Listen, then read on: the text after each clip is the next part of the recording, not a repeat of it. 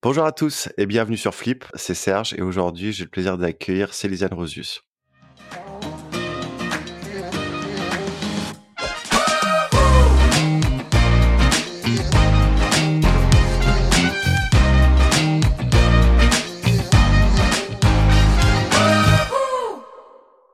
Bonjour Célisiane. Bonjour Serge. Est-ce que tu peux te présenter? Alors, euh, moi je m'appelle donc Célisiane Rosius, comme tu l'as dit. J'ai 30 ans et je suis la fondatrice des Épaulettes. Qu'est-ce que les épaulettes? Alors, les épaulettes, c'est euh, une société qui accompagne les femmes à travers le développement de leurs compétences liées aux outils, aux usages et à la culture numérique. Donc, en fait, moi, je suis arrivée euh, là après plusieurs années de, de, salariat à Paris. j'ai, alors déjà à la base, j'étais spécialisée dans la communication corporate.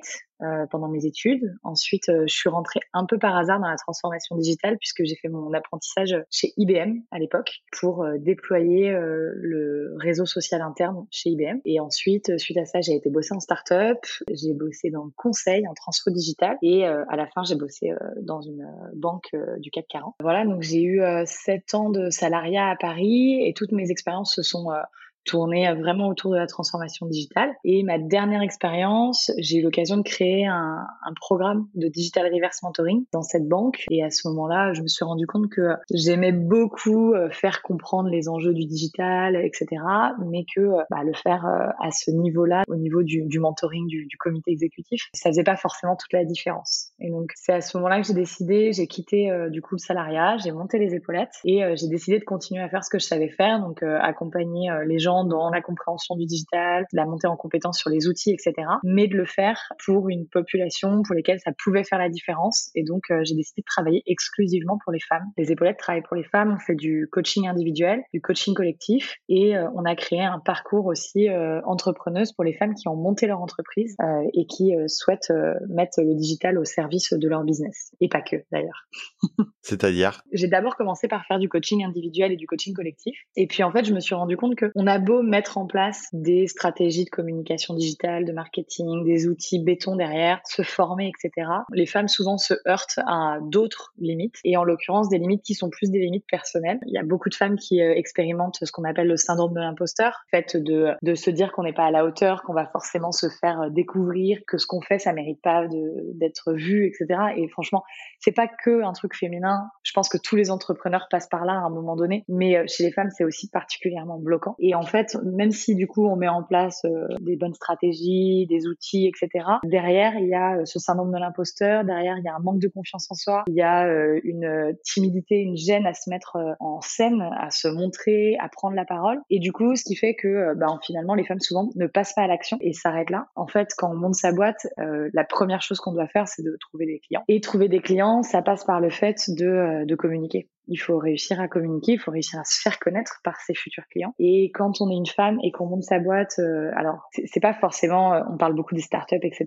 Mais enfin, la plupart des entreprises qui se créent, c'est pas des startups, c'est des entreprises individuelles. C'est euh, des femmes qui lancent leur activité en micro-entreprise ou en SAS, mais de façon de façon personnelle. Et donc quand on monte sa boîte comme ça, notre communication, la communication de notre entreprise est hyper dépendante de notre communication personnelle. C'est complètement complètement interdépendant. Si on se sent pas légitime, si on se sent pas à l'aise, si on n'a pas confiance en nous, eh ben on va pas réussir à faire une bonne communication pour notre entreprise. Et donc c'est pour ça que le parcours entrepreneuse est, enfin c'est comme ça qu'il est né finalement. Je me suis rendu compte que ce que je faisais c'était déjà une première étape avec le digital et que ça suffisait pas, qu'il fallait aller plus loin. Et donc je me suis entourée d'autres coachs sur le développement personnel pour proposer un parcours de formation qui dure trois mois et qui permet aux femmes à la fois de créer une stratégie de communication digitale vraiment à leur image qui leur ressemble, avec laquelle elles vont se sentir à l'aise, de se sur les outils pour pouvoir être en totale autonomie ensuite pour déployer cette, euh, cette stratégie. Et de l'autre côté, elles sont accompagnées par des coachs sur comment on fait pour vaincre le syndrome de l'imposteur, comment on développe son leadership, comment on développe, euh, comment on fait un bon pitch euh, sans rougir et se cacher, comment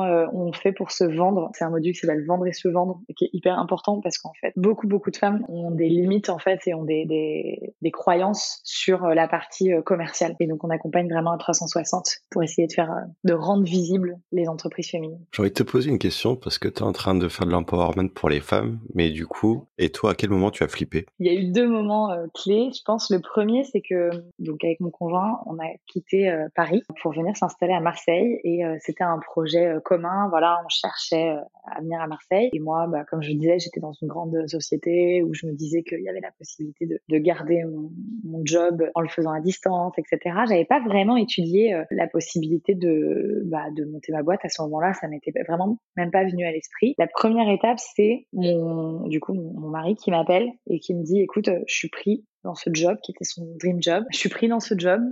Qu'est-ce qu'on fait? Et en fait, là, à ce moment-là, au lieu d'exploser de joie alors que c'était euh, c'était une super opportunité, que c'était vraiment ce dont on avait envie, etc. Mon cerveau s'est mis en mode survie et s'est dit attends, tu vas aller dans une ville que tu connais pas, euh, tu connais personne, tu sais même pas si ton job va te suivre, t'as un bon salaire, t'as un bon job, etc. Est-ce que vraiment c'est une bonne idée? Ce moment-là m'a permis de prendre conscience d'un truc qui est que, en fait, notre cerveau, il est fait pour nous protéger. Il y a plein de moments où euh, on se retrouve face à une zone d'inconfort, à une nouveauté, etc. Et globalement, notre cerveau, il n'a pas changé depuis euh, la préhistoire. Et il dit que quand on trouve une nouvelle euh, baie sauvage dans la nature, peut-être qu'elle est toxique, elle va, elle va nous tuer. Donc lui, il adapte ça, enfin, à tout ce qui se passe et à tous les changements. Et en fait, je me suis vraiment, c'est la première fois que j'expérimentais ça vraiment, où je me suis dit, mais en fait, là, il y a une possibilité de changer. Et du coup, mon cerveau se met en mode survie et me dit, peut-être que tu vas mourir. Donc, t'y vas pas. Or que, globalement, je risquais quand même pas ma vie à ce moment-là. Et là, je me suis dit, c'était vraiment ma première étape. Je me suis dit, en fait, je crois que je peux réaliser tout ce que j'ai envie de réaliser. Mais mon cerveau m'en empêchera tout le temps. Donc, il faut que je le sache. Et à partir du moment où je le sais, que mon cerveau va réagir comme ça, bah, du coup, je peux tout faire. Et ensuite, la, la deuxième étape que j'ai eue, c'est euh, avant les épaulettes, en fait, j'avais monté un projet avec une euh, avec une associée pour faire des des événements d'empowerment pour les femmes à Paris, avec euh, du coup vraiment vraiment un événement qui accompagnait les femmes aussi à 360. Je crois que j'aime bien cette thématique. Mais du coup, moi, je faisais du digital, mais il y avait aussi des femmes qui intervenaient sur du self défense, sur faire se sentir à l'aise avec son image en photo, apprendre à placer sa voix pendant son discours, apprendre à pitcher Enfin bref, il y avait des coachs vraiment sur plein plein de trucs. C'était une journée complète d'événements. C'est un projet qui s'est complètement cassé la gueule, qui n'a pas du tout euh, réussi. Mais je me suis rendu compte dans ce projet que euh, un, euh, être libre de bosser de la manière dont je le souhaitais, c'était génial, et de bosser avec qui j'avais envie surtout, c'était ça qui faisait vraiment la différence. Et la deuxième chose, c'est que du coup, c'était ma première expérience, on va dire, dans l'entrepreneuriat lié aux femmes. Et en fait, j'ai adoré la, euh, la bienveillance qui était, le soutien, l'espèce de sororité qui se met en place entre les femmes, pour euh, bah, pour se dire que ouais on a en fait il y a besoin d'avoir ce type d'événement il y a besoin d'avoir ce type d'accompagnement et que aujourd'hui encore euh, malgré le fait que ça ça évolue beaucoup et il y a beaucoup de choses qui changent et voilà mais euh, aujourd'hui encore avoir une safe place pour les femmes et eh ben c'est encore une nécessité et c'est encore un, truc qui est du coup super bien accueilli et super bien vécu pour les femmes. Et donc c'est vraiment à ce moment-là que je me suis dit mais en fait c'est ça que je veux faire. Donc du digital de la transfo digitale mais je veux le faire pour les femmes parce que c'est là ça va faire la différence pourquoi les femmes euh, sont si peu en proportion à se lancer dans l'aventure entrepreneuriale? Il faut savoir qu'au moment de, enfin, au niveau des porteurs de projets, donc avant de, de créer son entreprise, euh, on a 60% de femmes. Donc il y a plus de femmes que d'hommes à la base qui a des idées et qui a envie de monter une boîte. Et en fait, au moment de la création d'entreprise, là tu tombes à un 38 ou 35% de femmes qui passent le pas et qui créent euh, et qui montent vraiment euh, leur boîte. Et ça, il y a plein de raisons derrière, mais euh, les, les raisons principales souvent c'est que bah, monter sa boîte, ça prend quand même énormément de temps, d'énergie, d'investissement. Et mine de rien, aujourd'hui, la réalité, c'est encore que majoritairement, la charge mentale euh, liée à la famille, liée euh, à la maison, liée à la vie euh, conjugale, etc., repose encore majoritairement sur les femmes. Donc, à un moment donné, la réalité, c'est ça, c'est de se dire, enfin, j'ai une idée, j'ai envie de faire un truc, mais est-ce que je peux me permettre? Est-ce que je peux me permettre de monter ma boîte alors que derrière, il faut aller chercher les enfants à l'école, que machin, que je sais pas, mon mari en déplacement, encore une fois. Et ça, pour le coup, c'est hyper important. Je ne dis pas que euh, c'est toutes les femmes et tous les hommes. C'est pas une généralité. Mais par contre, c'est une majorité. Et après, il y a un, autre euh, élément. Pour le coup, monter sa boîte, ça demande beaucoup de soutien, a beaucoup de, courage et d'investissement euh, personnel, mais ça demande aussi un fort, fort soutien de son entourage. Franchement, moi, je pense que là, ça fait un an et demi que j'ai créé les épaulettes. J'ai pensé à peu près 4000 fois à abandonner et à aller faire autre chose. J'ai eu vraiment des gros moments de doute où je me suis dit que voilà, qu'il fallait que j'arrête, etc. Et en fait, derrière, moi, j'ai des, j'ai un entourage qui me soutient énormément. Euh, que ce soit mon mari, ma famille, euh, même mes amis proches, etc. J'ai énormément de soutien, de personnes qui croient dans ce que je fais, qui me soutiennent, qui sont là pour me remotiver, me remettre en selle quand je doute de tout ça. Et ça, pour le coup, c'est pas l'eau non plus de toutes les femmes, puisque euh, aujourd'hui, et encore une fois, hein, c'est en train de changer, mais aujourd'hui, la société veut qu'une femme soit globalement gentille, fasse pas trop de bruit, ne fasse surtout pas de l'ombre à son mari. Enfin voilà, il y a encore toutes ces choses-là qui sont ancrées, même si même si ça tend à changer, mais il y a encore beaucoup de ces choses-là qui sont ancrées. Et du coup, bah, il n'y a pas forcément le soutien derrière. Une femme qui va connaître un premier échec, on va pas forcément lui dire, euh, mais vas-y, euh, tu peux y arriver quand même, euh, go et tout. On va lui dire, bah c'est bien, t'as essayé. maintenant, tu vas te reprendre un petit job salarié et puis tu arrêtes de nous embêter avec tes histoires. Après, chaque histoire est individuelle, quoi. Chaque histoire est personnelle. Il n'y a pas de généralité, mais c'est quand même, ça reste des patterns, des schémas que tu retrouves beaucoup. Tu penses que ça manque de rôle féminin en France et que la solution c'est de mettre plus en avant les femmes pour Aujourd'hui, je trouve qu'on a de plus en plus de, de rôle modèles féminins et ça fait du bien en fait à la société. Je vois aussi même dans les films, il y a de plus en plus de diversité, de femmes fortes dans les films, dans les séries, etc.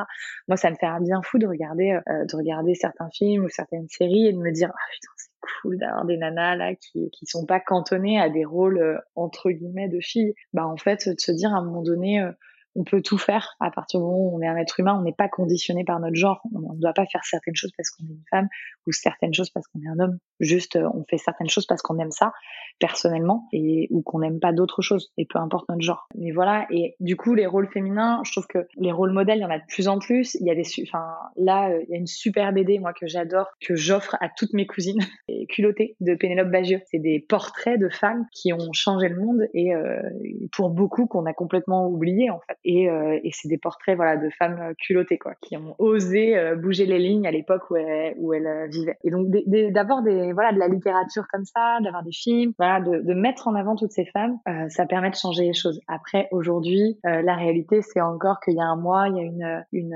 infographie qui est sortie sur LinkedIn avec les 30 personnes à suivre dans le marketing digital et qu'il y avait une femme. Ça c'est encore la réalité sur plein de trucs en fait. On l'a vu pendant la crise la crise sanitaire du coronavirus, tous les experts qui sont passés à la télé, euh, c'est essentiellement des hommes, alors que le secteur médical, c'est un secteur qui est euh, où on a une surreprésentation de femmes, mais quand on fait euh, intervenir des experts, on fait intervenir des hommes parce que l'expertise est masculine. Quand on parle du, coronavirus, ça a été un, un drame pour l'entrepreneuriat féminin, hein, parce que en fait, ce qui s'est passé, c'est que voilà, on parlait de, on parlait de la charge mentale il y a, il y a quelques minutes. La réalité, c'est que quand on se retrouve les deux à la maison, qui est en charge de faire l'école aux enfants, etc. Et d'autant plus si elle est entrepreneuse parce que du coup, elle est entre guillemets libre, alors que si, euh, si la femme est entrepreneuse et que le mari est salarié, bah, tu comprends, il a ses réunions, il a ses trucs, il n'a pas le choix. Donc, elle, elle est entrepreneuse, donc elle veut dire qu'elle peut faire une croix sur son activité. Souvent, c'est en plus le deuxième salaire de, du foyer, donc c'est le salaire le plus, le plus bas, donc c'est celui dont on peut le plus facilement se passer. Et donc, euh, on s'est retrouvé avec des femmes qui avaient euh, en moyenne une heure et demie de temps disponible à consacrer à leur entreprise. Donc, tu peux imaginer que quand tu as une heure et demie à consacrer à ton entreprise par jour, c'est compliqué. pas loin. Il y a un autre, un autre point que le coronavirus et le confinement a mis en avant, c'est la fracture numérique. Je sais pas ce que tu en penses. C'est un grand sujet aussi. Alors moi, à côté des épaulettes, pour info, je suis quand même aussi bénévole chez Emmaüs Connect, donc j'en profite pour en parler parce que il y a beaucoup de gens qui ignorent que ça existe. Pour le coup, ils font un super boulot. Emmaüs Connect, c'est une branche numérique euh, d'Emmaüs qui permet aux personnes qui sont justement les plus éloignées du numérique d'avoir du soutien et de l'aide et en même temps euh, bah, d'être formés pour pouvoir euh, se débrouiller tout seul. Je sais pas si tu as vu ça passer. Mais euh, à 2022, je crois que l'objectif est à 2022, c'est que l'ensemble de l'administration française soit dématérialisée. Et donc, euh, bah, le problème, c'est que c'est qu'aujourd'hui, euh, tu as encore, euh, as, encore beaucoup de gens. Je crois que la c'est, je crois que c'est 30% des gens qui, qui en France quand même, hein, qui sont éloignés du numérique, et tu as genre un 10% qui sont vraiment, vraiment complètement à la rue en termes de numérique. Totalement. C'est pas les plus âgés. C'est ça qui était incroyable. On s'est rendu compte que c'est parfois chez les plus jeunes à alors qu'ils sont habitués à leur smartphone, mais ils sont incapables d'ouvrir un fichier Word, par exemple, ou d'écrire un texte sur Word. C'était assez parlant comme comme chiffre d'ailleurs. Mais ça m'étonne pas parce que tu vois, moi je me suis rendu compte aussi, par exemple, j'ai pris une j'ai pris une étudiante en stage pour les épaulettes et je partais du postulat très naïf, alors que pourtant je le sais, hein, j'ai fait de la transfo digitale dans les entreprises, mais je partais du postulat très naïf que elle avait beaucoup d'abonnés sur Instagram et donc du coup mon postulat c'était que bah du coup forcément elle savait gérer une communauté, qu'elle savait gérer une communication euh, sur les réseaux. Et en fait, euh, pour le coup, je me suis rendu compte que pas du tout, que en fait, euh, il y avait des codes de communication professionnelle qui étaient absolument pas les mêmes que la communication perso, et que du coup, bah, enfin, elle y arrivait pas du tout. Bon, après, elle est, loin d'être en fracture numérique, mais voilà, en tout cas, déjà, il y a des, il y a des différences, et c'est pas parce qu'on est jeune et qu'on est né avec un, téléphone dans la main que derrière, on va être un as du, digital. Mais ouais, pour revenir sur la fracture numérique, enfin, moi, j'ai vu, là, là, je donne des, je disais, je donne des cours d'informatique. J'ai des personnes qui ne savent pas allumer un ordinateur, qui se retrouvent devant un ordinateur, qui n'ont jamais pris une souris dans la main, tu vois. Et donc ça, ces personnes-là, on va leur demander d'aller faire leur déclaration de CAF euh, ou euh, d'aller faire euh, leurs impôts en ligne. On va continuer sur la fracture numérique, parce que c'est pas que dans l'entrepreneuriat où les femmes sont sous-représentées, mais aussi dans les métiers du digital. Comment tu peux l'expliquer? Il y a eu beaucoup d'études là-dessus. En fait, la tendance aujourd'hui est complètement inversée par rapport à il y a 30 ans. Quand l'informatique a été créée, c'était plutôt un, un boulot de femme, c'était plutôt de l'assistanat, du secrétariat. Euh, c'était lié aux femmes. Et en fait, euh, ce qui s'est passé, c'est que du coup, il y a eu un, shift à un moment donné. Bah, on s'est rendu compte que euh, en fait, l'informatique prenait de la valeur. C'était un secteur d'avenir et c'était un secteur d'argent. Et comme tous les secteurs qui à un moment donné deviennent valorisables, bah, ils commencent à être trustés par les hommes. Et du coup, les hommes sont arrivés sur ce secteur-là, qui était un secteur qui était vraiment très féminin, et ont commencé à prendre la place. Et, et on a vu de moins en moins de femmes. Et encore aujourd'hui, les écoles d'ingénieurs il y a 10 ans, euh, tu comptais 30% de femmes, alors que aujourd'hui, tu comptes 10%. Et en fait, ça, ça change à plein de niveaux. Et il y a plein d'initiatives super euh, aussi qui œuvrent pour ça.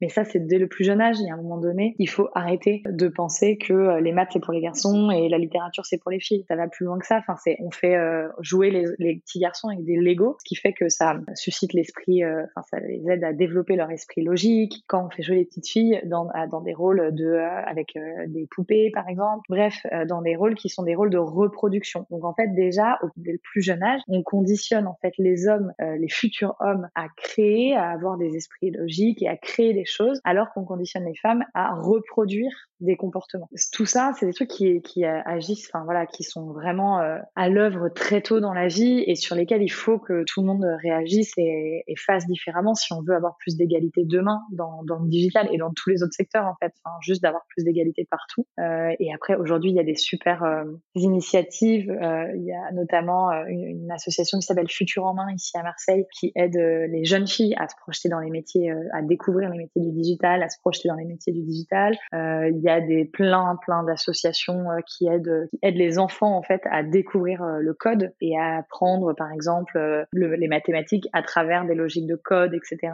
Tous ces toutes ces initiatives là, elles servent à faire en sorte que les hommes et les femmes soient juste traités de la même manière depuis la plus tendre enfance pour développer les mêmes compétences euh, les mêmes types d'intelligence, puisqu'il y a plusieurs types d'intelligence, hein, et euh, faire en sorte que derrière, on soit plus conditionné par notre genre pour faire un choix ou l'autre, même si aujourd'hui, on s'en rend souvent pas compte. On a l'impression que les choix, ils sont les nôtres, mais en fait, non. C'est des choix qui ont été pris, mis en place par la société avant, avant qu'on soit là. Encore, le manque de mixité dans le digital peut être pénalisant pour les sociétés, justement, donc entreprises ou la société, avec un grand S? Aujourd'hui, euh, le manque de mixité dans le digital fait qu'on se retrouve avec des biais, des biais sexistes qui se reproduisent dans le numérique. Typiquement, aujourd'hui, euh, pour euh, tout ce qui est traduction, il y a un exemple qui est euh, très connu, qui est celui de Google Translate, qui, quand tu tapes en anglais doctor, va mettre un médecin, et quand tu tapes nurse, qui va te mettre une infirmière. Donc ça, c'est des biais qui sont euh, du coup euh, faits parce que justement, il n'y a pas, il a pas cette mixité derrière les algorithmes, derrière, derrière les personnes qui créent euh, le numérique. Et le numérique, c'est la société de demain. Donc à un moment donné, si on veut qu'il y ait une égalité et une mixité dans la façon dont on est,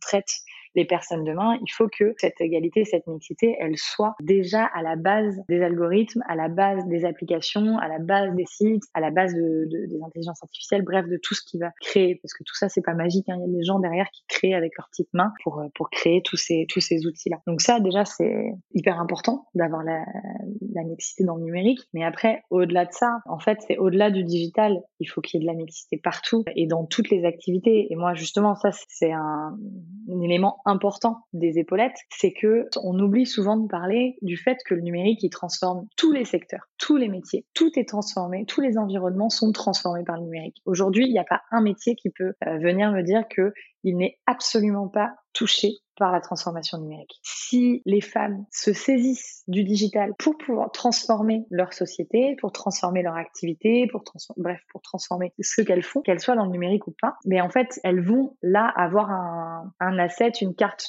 supplémentaire à jouer pour euh, bah, développer leur carrière, développer leur société, etc. Et donc avoir plus d'égalité en fait demain avec euh, avec les hommes. Aujourd'hui, il y a, euh, des chiffres qui sont sortis l'année dernière sur le fait que euh, les euh, entreprises qui avaient des boards, enfin des comités exécutifs euh, mixtes avec l'égalité entre les hommes et les femmes étaient 20% à peu près plus performantes que les autres. Et la mixité là, on parle des, des, hommes et des femmes, mais euh, la mixité, ça parle aussi euh, de euh, toutes les origines ethniques, toutes les orientations sexuelles. Enfin voilà, c'est vraiment toute la, la mixité, c'est le fait de mélanger tout le monde. Enfin, si on a un, board avec beaucoup d'hommes et de femmes, mais que tout le monde est blanc à 50 ans, bah du coup, on va se retrouver avec peu de, de mixité culturelle et on va avoir, voilà, il y a juste une égalité homme-femme, mais on n'a pas le reste de l'égalité. L'égalité, c'est vraiment tout le monde en fait. Comment le digital justement transforme la place des femmes dans l'entreprise? C'est ce que je disais. Le digital, en fait, il impacte tous les secteurs d'activité, etc. Et donc là, on revient, le lien, il y a un fil rouge depuis le début, mais euh, on revient au fait que euh, on dit aux femmes, euh, souvent depuis le plus jeune âge, que les maths c'est un truc de garçon, et derrière on dit que le digital c'est un truc technique, parce que souvent ce qu'on met derrière le digital, c'est de savoir coder, c'est d'avoir d'être, enfin faut être un geek quoi. Globalement, faut avoir des lunettes, les cheveux longs, une petite cheval, porter un t-shirt de Star Wars. Sinon, on n'est pas vraiment dans le digital. Globalement, le digital c'est encore dans l'imaginaire une activité qui est très masculine. Et moi, je le vois avec les femmes que j'accompagne. Souvent, on se retrouve à avoir des oh mais moi je comprends rien, oh mais euh, ça c'est technique, euh, c'est trop compliqué, etc. Bref, tout ça qui sont souvent en plus juste des stéréotypes qu'elles appliquent euh, sans s'en rendre compte parce qu'elles sont tout à fait capables de comprendre comme n'importe qui et elles sont tout à fait capables de, de gérer. Du coup, si on accompagne les femmes à comprendre le digital, à comprendre les enjeux, à maîtriser les outils. Derrière, on donne aux femmes bah, des cartes à jouer pour la suite de, euh, de leur carrière. Moi, par exemple, j'accompagne beaucoup de, femmes qui sont euh, directrices communication marketing, qui ont une très grande expertise dans leur métier de la com, du market et tout, et qui ont des équipes euh, digitales, qui ont des, social media managers, des community managers, des gens qui font de la data science, etc. dans leurs équipes, mais qui en fait n'ont jamais été sensibilisées à ces enjeux-là, n'ont jamais été éveillées à ces, à ces sujets, et qui du coup là se disent que bah en fait leur carrière elle va s'arrêter, elle va s'arrêter là parce que elles vont se faire doubler par euh, d'autres personnes qui ont ces compétences-là. Et du coup, moi, je les accompagne justement pour les aider à comprendre ces enjeux, à comprendre comment ça, ils s'appliquent aux entreprises, à comprendre les outils et, et, à savoir comment les utiliser pour que derrière, bah, en fait, ça leur ouvre une nouvelle porte sur leur carrière. Et donc, ça peut faire péter certains plafonds de verre qu'on connaît dans les, dans les entreprises. Ça, c'est vraiment, en fait, le digital, pour moi, c'est vraiment une carte à jouer pour tous les métiers, pour toutes les, les personnes. Il y a un travail à faire au sein des entreprises pour sensibiliser, justement? Au digital ou à l'égalité? Aux deux J'ai envie de te dire aux deux en fait parce que je pense que c'est des process à mettre en place un par rapport au digital et deux aussi par rapport à la place euh, au sein de l'entreprise. Par exemple, je lisais un article sur euh, les environnements de travail euh, woman friendly et comment mmh on peut instaurer ça? Bah, Il bah, y, a, y, a, plein de choses euh, qui peuvent être euh, imaginées. Après, euh, dans les dans l'entreprise, il y a bah, typiquement, moi, j'avais, euh, dans, quand je travaillais en banque, euh, mis en place un, un, programme de digital reverse mentoring où c'était les jeunes employés, les jeunes euh, collaborateurs de l'entreprise qui mentoraient les top managers, donc euh, les personnes qui généralement étaient quand même plus seniors euh, sur le digital. Le but étant d'avoir double, un double passage de compétences. D'un côté, le jeune apporte, le jeune digital apporte sa compétence, sa connaissance liée aux outils, à la culture, etc. Et de l'autre côté, le top manager apportait bah, son réseau, son expertise, sa connaissance de l'entreprise, etc. Ce type de, programme est super dans l'entreprise pour aider déjà à créer du lien entre les générations parce qu'en plus moi il y a un truc que je ne supporte plus c'est d'entendre parler des, générations Y et Z qui arrivent et attention oulala il va falloir gérer ces générations là qui sont en quête de sens parce que avant eux tout le monde s'en foutait de son job c'est sûr ce type de programme ça permet à la fois de transformer euh, sur le digital ça permet d'ouvrir sur l'intergénérationnel ça permet d'accompagner euh, vraiment euh, tout type euh, tout type de personnes. Et puis ça permet aussi du coup d'avoir euh, des femmes qui vont être valorisées dès le début de leur carrière dès le début de leur entrée dans l'entreprise puisque à travers les mentors on va avoir plus de femmes. Globalement ce qui se passe dans les entreprises dans les carrières féminines c'est que les femmes rentrent dans l'entreprise grandissent dans l'entreprise. Il y a un moment donné où généralement elles vont passer une étape de vie où elles vont par exemple avoir des enfants etc ce qui les ralentit dans la progression de leur carrière. Et puis derrière les hommes eux ne ralentissent pas donc continuent de grimper dans l'entreprise. Puis en fait, au bout d'un moment, les femmes se retrouvent confrontées à ces plafonds de verre qui font qu'elles sont euh, assez peu nombreuses à